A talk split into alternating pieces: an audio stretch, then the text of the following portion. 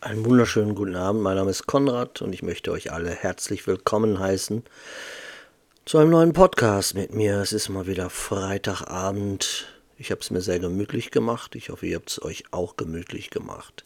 Falls ihr diesen Podcast nur hört, dann werdet ihr vielleicht nicht die komplette Gemütlichkeit miterleben, es sei denn, ihr funktioniert nur über Audio, was auch funktioniert, was gehen kann. Aber falls ihr diesen Podcast morgen auf YouTube euch anschaut, dann werdet ihr auch das Visuelle sehen und werdet erkennen, dass ich es mir hier sehr gemütlich gemacht habe. Heute soll es darum gehen, alles loszulassen.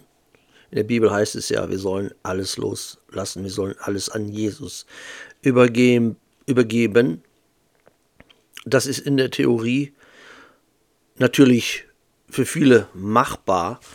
Die Frage ist nur, ob sie es auch umsetzen. Und leider ist es nämlich so, dass es in der Praxis kaum ein Mensch macht, geschweige denn auch kaum Christen machen, wirklich alles hinter sich zu lassen. Aber aus unserer Herbstreihe ist es wichtig, auch noch einmal auf diese Thematik einzugehen, denn es ist wirklich Zeit, alles gehen zu lassen alles gehen zu lassen. Ich habe auch mir dazu lediglich zwei Bibelstellen rausgesucht, die ich mit euch teilen möchte. Es gibt natürlich mehr wie zwei Bibelstellen, die zu diesem Thema passen, aber ich wollte nicht zu sehr biblisch gesehen in die Tiefe gehen. Jeder kann sich die Psalmen oder auch bei Prediger finden wir etliche Dinge, die passenden Stellen raussuchen. Ich möchte nur auf diese beiden eingehen. Und zwar fängt das schon an bei Genesis 1926, wo Gott entschieden hat, Sodom und Gomorra zu zerstören, weil die Menschen dort Hurerei begangen haben. Nicht nur Hurerei, das, die Bibel geht nicht explizit darauf ein, was sich wirklich in Sodom und Gomorra so abgespielt hat ich gehe mal ganz stark davon aus, dass dort auch Sex mit Kindern, mit Tieren stattgefunden haben muss, natürlich homosexuelle Aktivitäten. Aber es sind auch schon viele Theorien von damaligen Genexperimenten, Menschen mit Tiere zu mischen. Das sei aber nicht das Thema heute, sondern es geht darum, dass Gott halt entschieden hat, Sodom und Gomorra platt zu machen.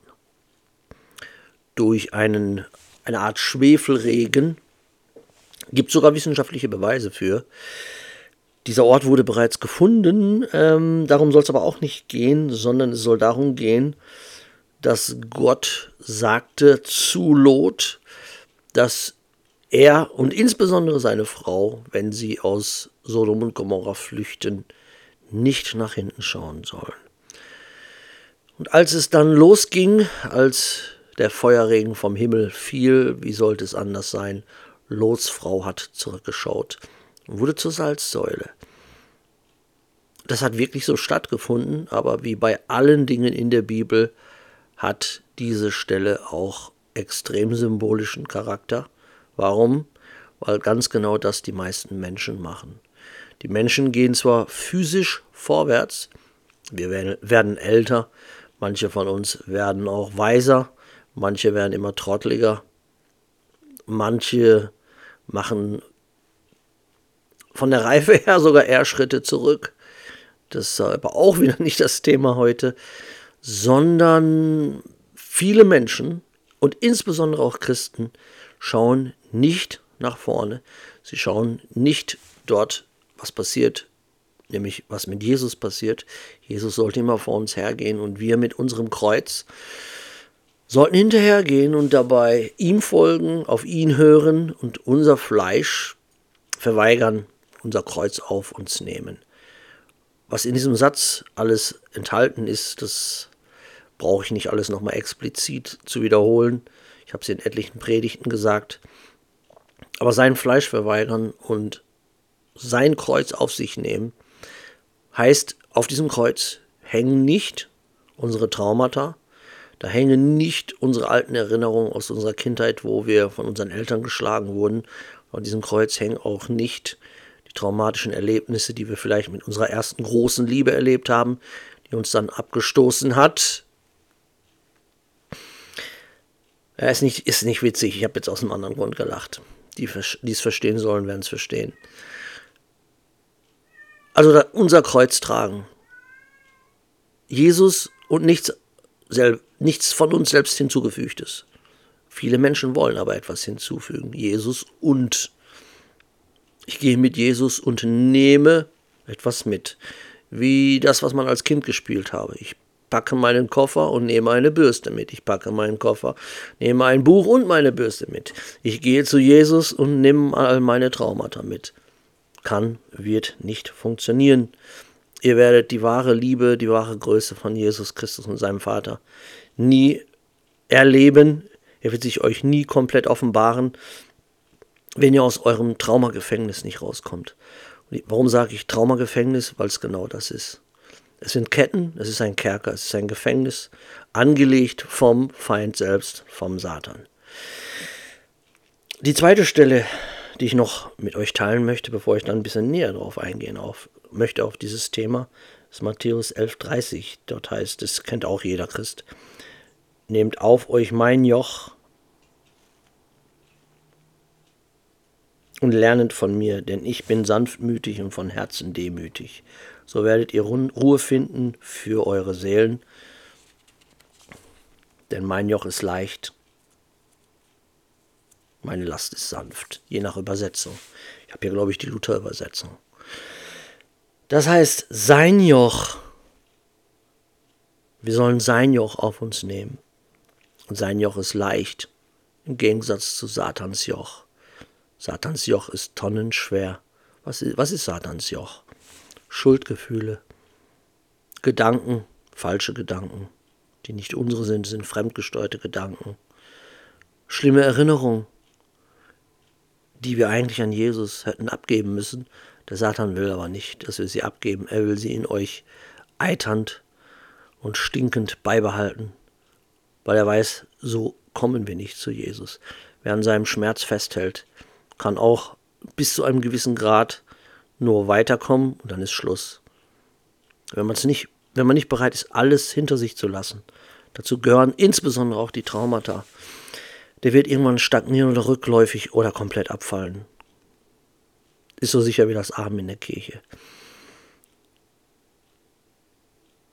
Traumata habe ich festgestellt. Also ich, es gibt keinen, wahrscheinlich hier auf YouTube oder überhaupt hier einen deutschsprachigen Christ, der euch nicht mehr von Traumata erzählen kann. Gleichzeitig bin ich aber auch Zeugnis oder möchte Zeugnis sein für jemand, der es geschafft hat, diese Traumata durch Jesus Christus, nur durch Jesus Christus und dem Vater hinter sich zu lassen. Versteht mich nicht falsch. Diese Traumata, diese Erinnerungen sind nach wie vor da. Man kann sie abrufen, wie man auf einem Computer eine Datei abruft. Dennoch ist es dann so, wenn man sie an Jesus abgegeben hat, dass man sich noch daran erinnern kann. Man kann Zeugnis sein, man kann auch anderen Geschwistern davon erzählen. Aber diese Traumata haben nicht mehr diese schmerzende Dynamik, Eigendynamik muss man schon fast sagen, wie wenn man nicht komplett alles abgegeben hat. Ich war der absolute Fachmann darin. Ich habe in meinem Schmerz gebadet. Ich habe in meinen depressiven Phasen, ich habe letzte Woche schon darüber gesprochen, regelrecht das Dunkle gesucht. Ich habe sogar ein, Dichter, ein Gedicht darüber geschrieben. Vielleicht werde ich es hier mal in einem Podcast teilen. Das Gedicht heißt, glaube ich, sogar Willkommen Dunkelheit. Irgendwie sowas. Ein ganz destruktives Gedicht. Und sowas macht man. Sowas macht man, wenn man meint oder sich vom Feind einreden lässt, dass es schön ist, destruktiv zu sein, dass es schön ist, sich in einer, einem Zustand der permanenten Selbstzerstörung zu befinden. Und ich denke mal, insbesondere die jungen Leute, auch die jungen Frauen von heute, auch diese Emo-Bewegung, die ist ja darauf aufgebaut, dass man in seinem Schmerz badet. Was aber nicht heilend ist, Schmerz zu baden, im Schmerz zu fahren, wirkt nie heilend, sondern selbstzerstörend. Und es wurde teilweise auch von den Medien damals so ein bisschen gepusht, heute auch noch, dass das ein erstrebenswerter Zustand ist, was natürlich falsch ist. Damals habe ich auch zum Teil darin, ja, was heißt zum Teil, ich habe darin gebadet, aber nicht durch den Medien, sondern ähm, ich war nie einer, der auf die Medien sehr gehört hat, sondern eher auf Satans Stimme. Und Satan hatte mir damals eingeredet, das ist meine Persönlichkeit. So hat mein Leben zu sein, im Schmerz, der König des Schmerz, der König der Einsamkeit. Das ist aber falsch. Wenn man zu Jesus kommt, dann zeigt Jesus einen, eine ganz andere Seite, eine völlig andere Seite. Denn Traumata sind wirklich wie offene Wunden. Es sind wirklich spirituell offene Wunden, die der Satan offen hält. Jesus heilt. Jesus kann heilen, wenn wir an ihm glauben, wenn wir wollen, dass er sie heilt. Es, es geht immer ums Wollen und ans Glauben. Wenn ich es nicht will, weil Satan mir einredet, ja, die Wunden sind ein Teil von dir und deine Traumata sind ein Teil von dir, weil das macht ja deine Persönlichkeit aus, ist falsch. Ist einfach falsch. Es macht nicht unsere Persönlichkeit aus. Es macht die Persönlichkeit aus, die Satan für uns bereithält. Aber was Satan für uns bereithält, endet immer in der Zerstörung.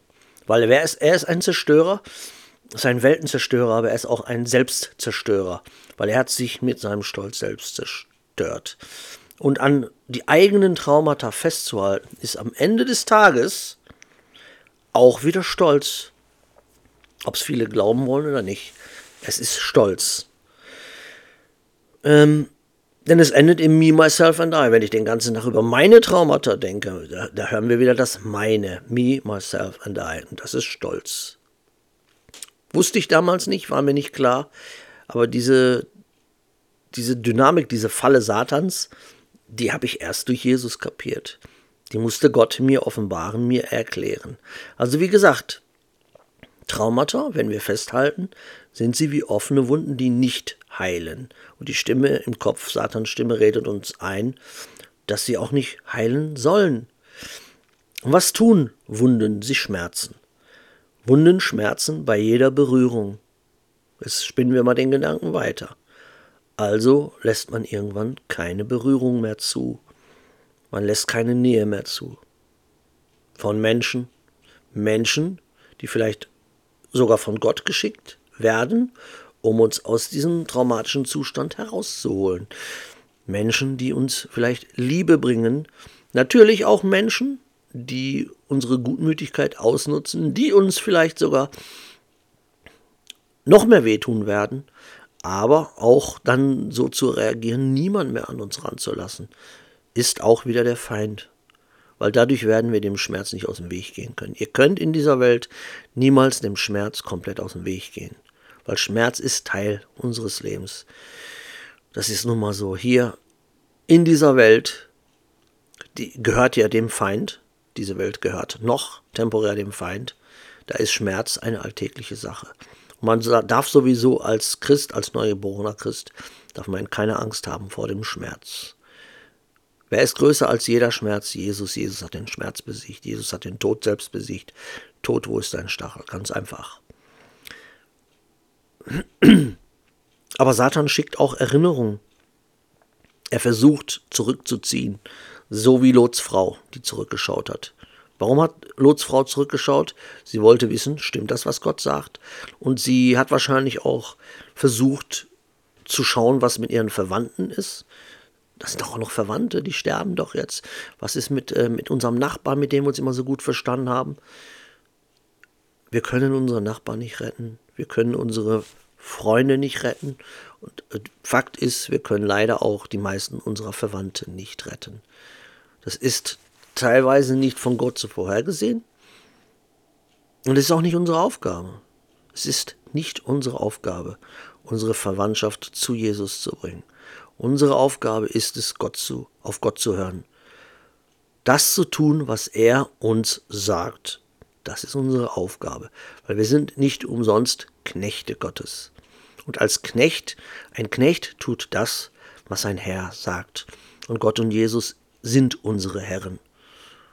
Und wir haben ihm zu dienen.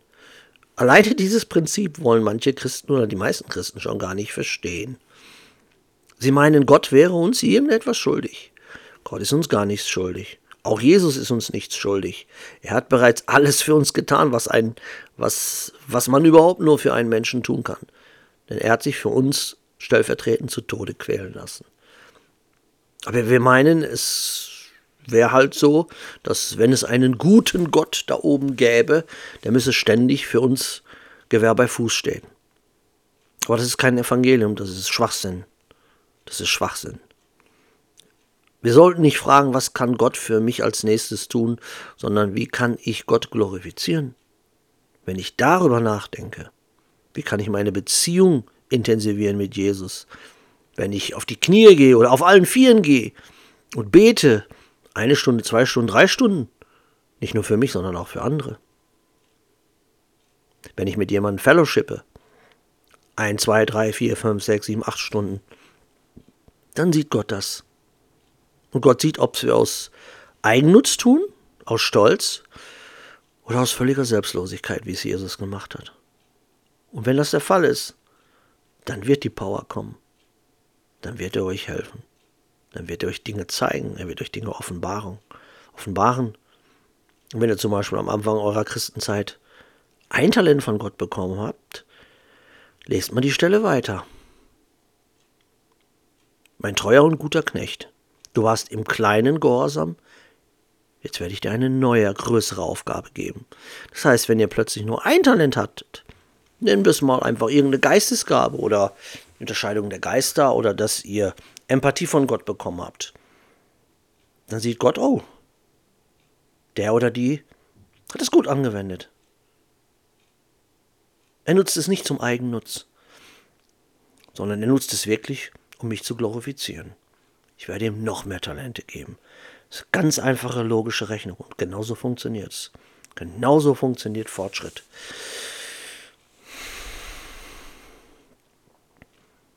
Also nicht auf die Stimme des Feindes hören. Ich will keinen Kontakt mit irgendjemand mehr haben, weil ich bin zu oft wehgetan worden. Bin ich das beste Beispiel. Und ich war mal in dieser Situation. Ich dachte wirklich, so, so muss man es handhaben. Kein Menschen zu nah an sich ranlassen. Aber ich habe schon in einem der letzten Podcast, Podcasts gesagt, das kann man so machen, klar. Auch so kommt man durchs Leben. Aber wisst ihr, wie ihr dann sein werdet? Wie der Almöhi bei Heidi. Ihr werdet einsam sein, ihr werdet verbittert sein, ihr werdet im Innen und Außen eine harte Schale projizieren auf die Leute, die euch sehen und denken, oh, der, was ist mit dem? Das ist ein komischer Kauz. Kauz. Der ist so unnahbar. Irgendwie kalt. Harte Schale, weicher Kern, hat meine Mutter oder meine Oma immer gesagt.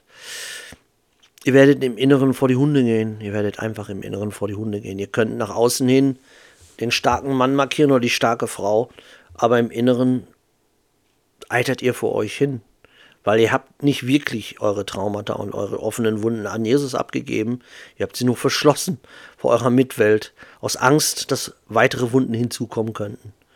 Aber so funktioniert nichts, so fu funktioniert es in Satans wirrem Schädel, aber so funktioniert nicht die, die Eigendynamik von Jesus Christus. Weil er hat seine Wunden offen gezeigt. Thomas hat gesagt, ich glaube erst, dass er der Sohn Gottes ist, wenn ich seine Wunden fühlen kann, wenn ich mit dem Finger in die Wunden reinpieksen kann. Und Jesus hat sie gezeigt. Er hat sie nicht verschlossen, hat gesagt, nein, Thomas, meine Wunden sind zu, zu hart. Ich will nicht, dass du mir noch mehr wehtust. Er hat die Wunden gezeigt, hat gesagt, gib mir deine Hand. Hat sie auf die Wunden gehalten. Das ist Symbolik. Ihr müsst mal als Christen mehr als eindimensional sehen. Ich, nicht immer nur die eine Möglichkeit. Ja, okay. Thomas war ungläubig und Jesus hat gesagt, ja, hier, fass in meine Wunden. Da, da steht viel mehr dahinter. Da steht tausend Millionen mehr dahinter. Das können wir auf unseren Weg benutzen, nutzen und benutzen, erkennen. Erkennen und anwenden. Das ist eine ganz wichtige Symbolik auf unserem Weg mit Jesus. Gott offenbart es uns, er lässt es uns erkennen und dann müssen wir es anwenden. Das ist kein eindimensionaler Weg mit Jesus. Es ist ein lebendiger Weg. Unser Gott ist nicht irgendeine Religion, unser Gott ist ein, der lebendige Gott. Und er lebt und wirkt heute und er spricht heute. Und er spricht nur so, wie ich jetzt mit euch spreche, sondern er spricht durch Erkenntnis, durch Offenbarung, durch Weisheit, durch Wahrheit. Also wenn ihr meint, ich lasse keine Menschen an mich ran, weil ich bin zu oft wehgetan worden, ihr tut euch selber weh. Wenn ihr euch von Menschen entfernt, tut ihr euch selber weh. Die Wunden werden dadurch nicht heilen.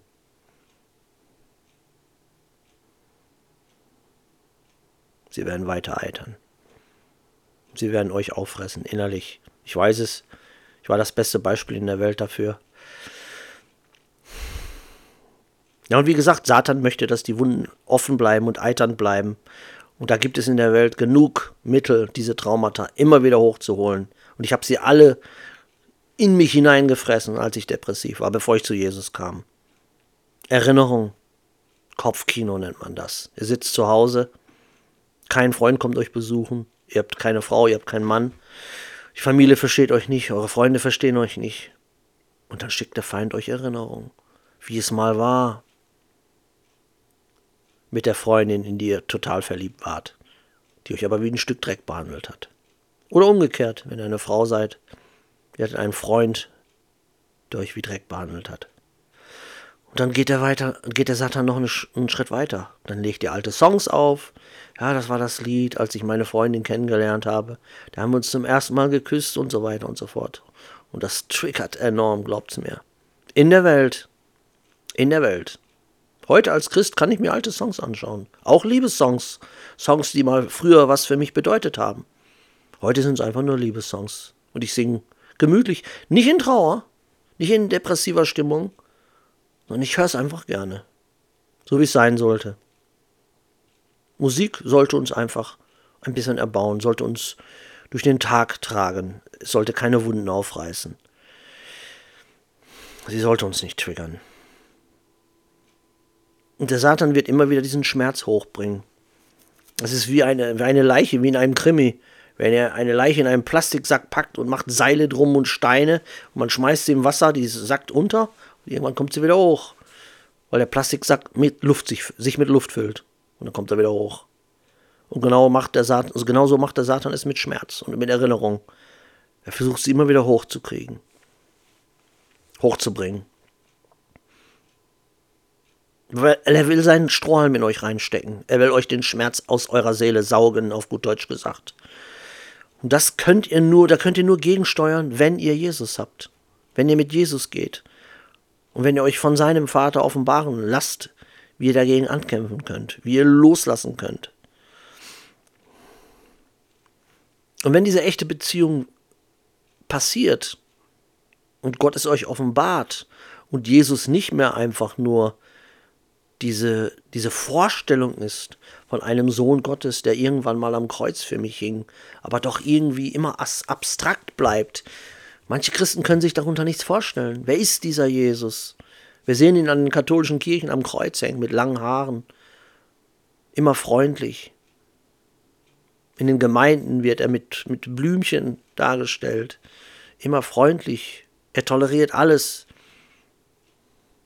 das ist natürlich nicht der echte Jesus.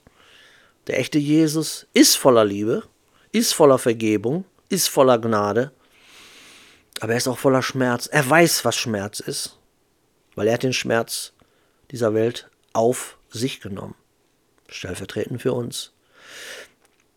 Aber er weiß, was Schmerz ist und er kennt unseren Schmerz. Die Bibel spricht davon. Keine Träne ist vergessen, die wir jemals vergossen haben.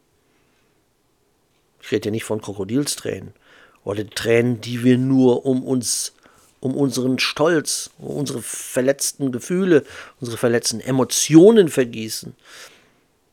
Und auch die anderen Tränen, die wir für andere vergießen, wenn wir jemand anders in Leid sehen. Das haben die meisten Christen verlernt, für andere zu weinen. Das können sie nicht, das wollen sie nicht. Weil viele Christen in Wirklichkeit völlig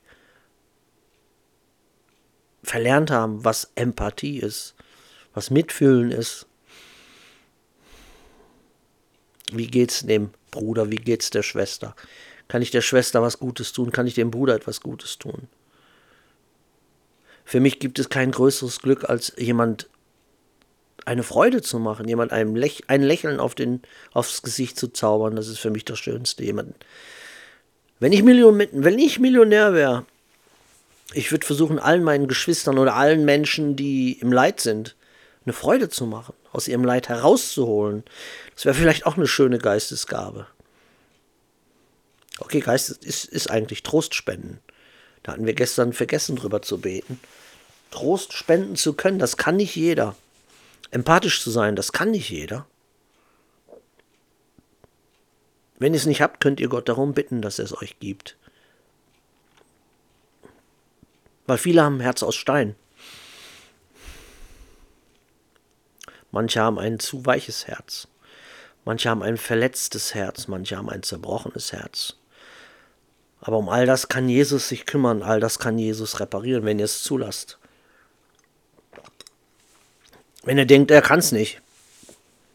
Und wenn ihr denkt, ich bin zu schlecht, ich war zu schlecht, dann spielt ihr selber Gott. Dann habt ihr Gott klein gemacht, dann habt ihr Gott in einem Schuhkarton gepresst. Ich habt öfters darüber gesprochen. Dann habt ihr euren Schmerz über Gott gestellt. Oder euer Schlechtsein. Wir waren alle Maden, wir waren alle schlecht. Oh, ich war so ein schlechter Mensch. Das kann Gott mir nicht vergeben. In dem Moment hast du Gott gelästert, weil du hast Gott kleiner gemacht, als er wirklich ist. Weil er ist weitaus größer als all den Kokolores, den wir angestellt haben. Weitaus größer. Gibt sogar ein Lied von. Das habe ich heute erst gehört. Und wenn man dann mit Jesus geht, wenn er anfängt zu heilen, wenn ihr die wirkliche Liebe gespürt habt, wie ich letzte Woche in dem Podcast gesagt habe,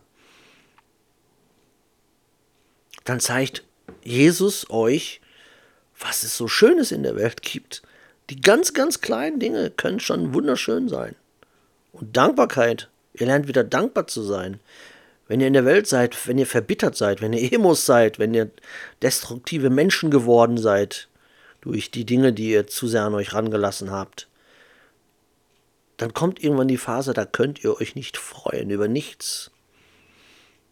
Ich kann mich daran erinnern an meine Stieftochter, die ja leider abgerutscht ist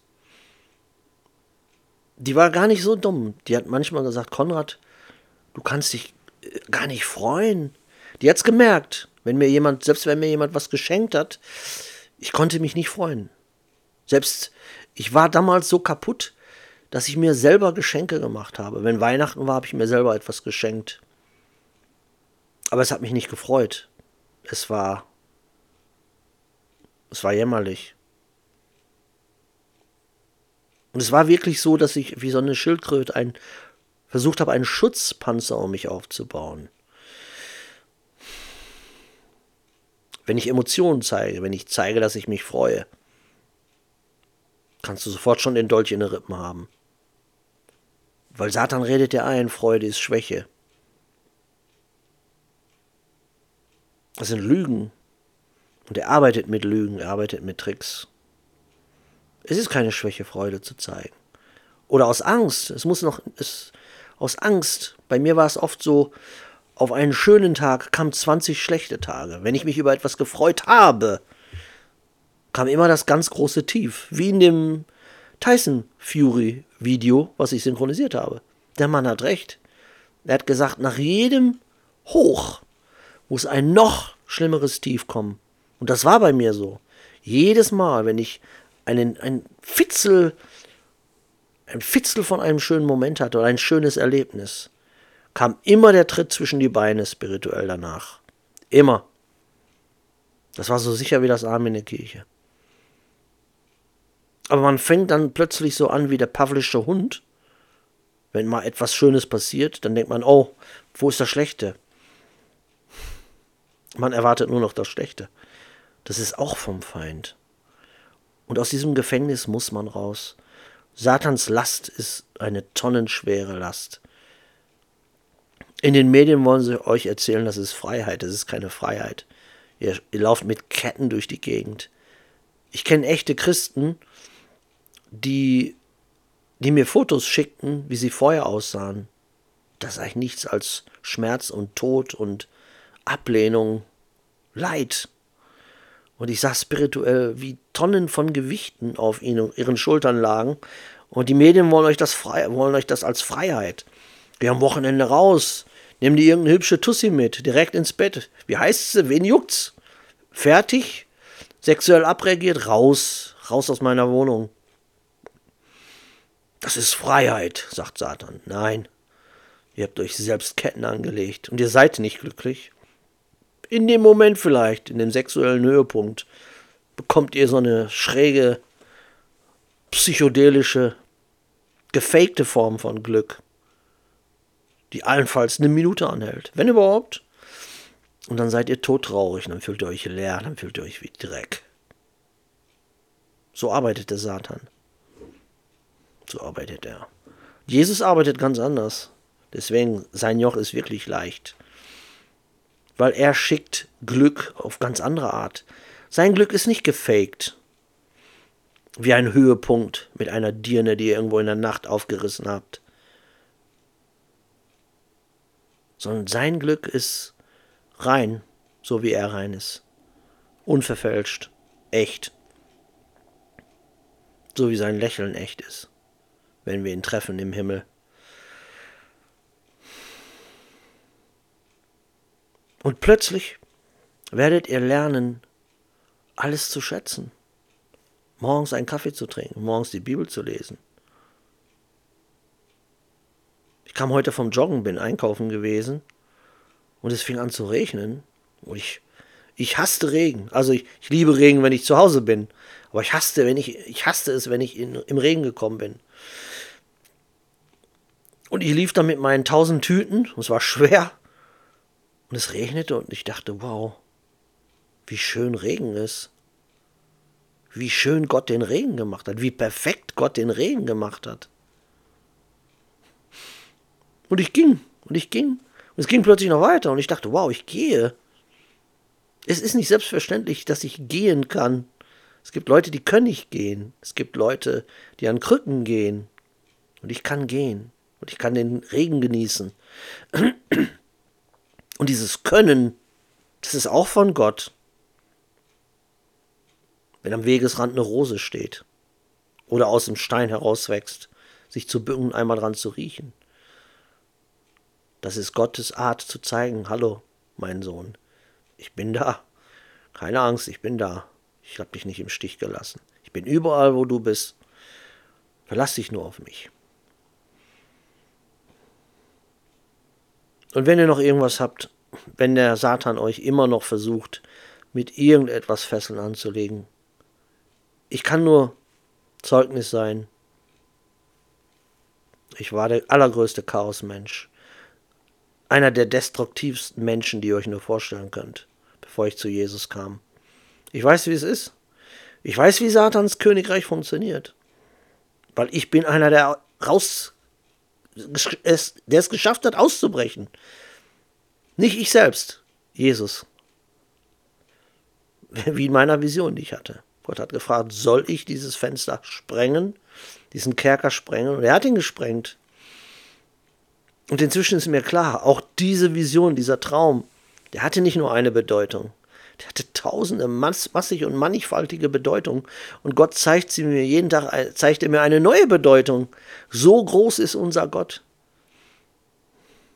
Es ist so, als wenn Gott euch einen Ball gibt und ihr denkt, oh cool, Gott hat mir einen Ball gegeben, jetzt spiele ich Fußball damit.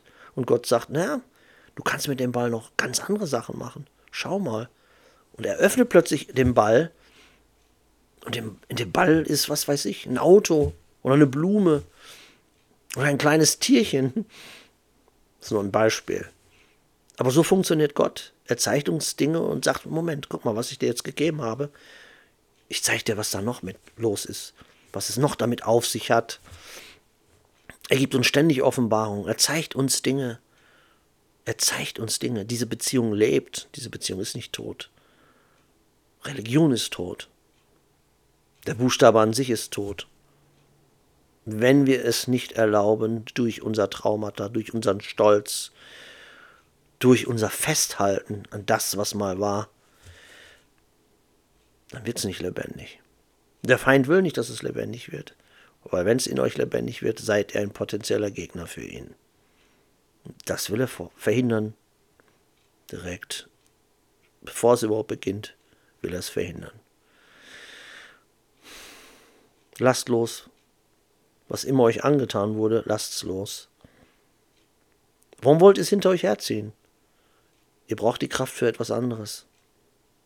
Egal was für einen Schmerz ihr habt. Ich kenne jeden Schmerz. In meinen 52 Jahren hier auf diesem stinkenden Planeten gibt es kaum einen Schmerz, den ich nicht erfahren konnte. Trennungsschmerz, Ablehnung, nicht geliebt zu werden, enttäuscht zu werden, verraten zu werden. Es gibt kaum irgendeinen Schmerz. Physischen Schmerz, pff. seelischer Schmerz, spiritueller Schmerz. Kein Neuland für mich. Kann ich euch von Romane erzählen. Aber darum soll es heute nicht gehen. Aber ich kann es euch nur ans Herz legen. Lasst es los, übergibt es an Jesus. Nicht in der Theorie, sondern in der Praxis. Weil sonst werdet ihr nicht weiterkommen. Die Zeit ist sehr, sehr knapp. Ihr könnt es hinter euch herziehen, aber ihr werdet irgendwann erschöpft zu Boden fallen. Ich lege es euch ans Herz. Nehmt es mit ins Gebet. Fragt Gott, ob er will, dass ihr diesen ganzen Dreck hinter euch herzieht, bis ans Lebensende.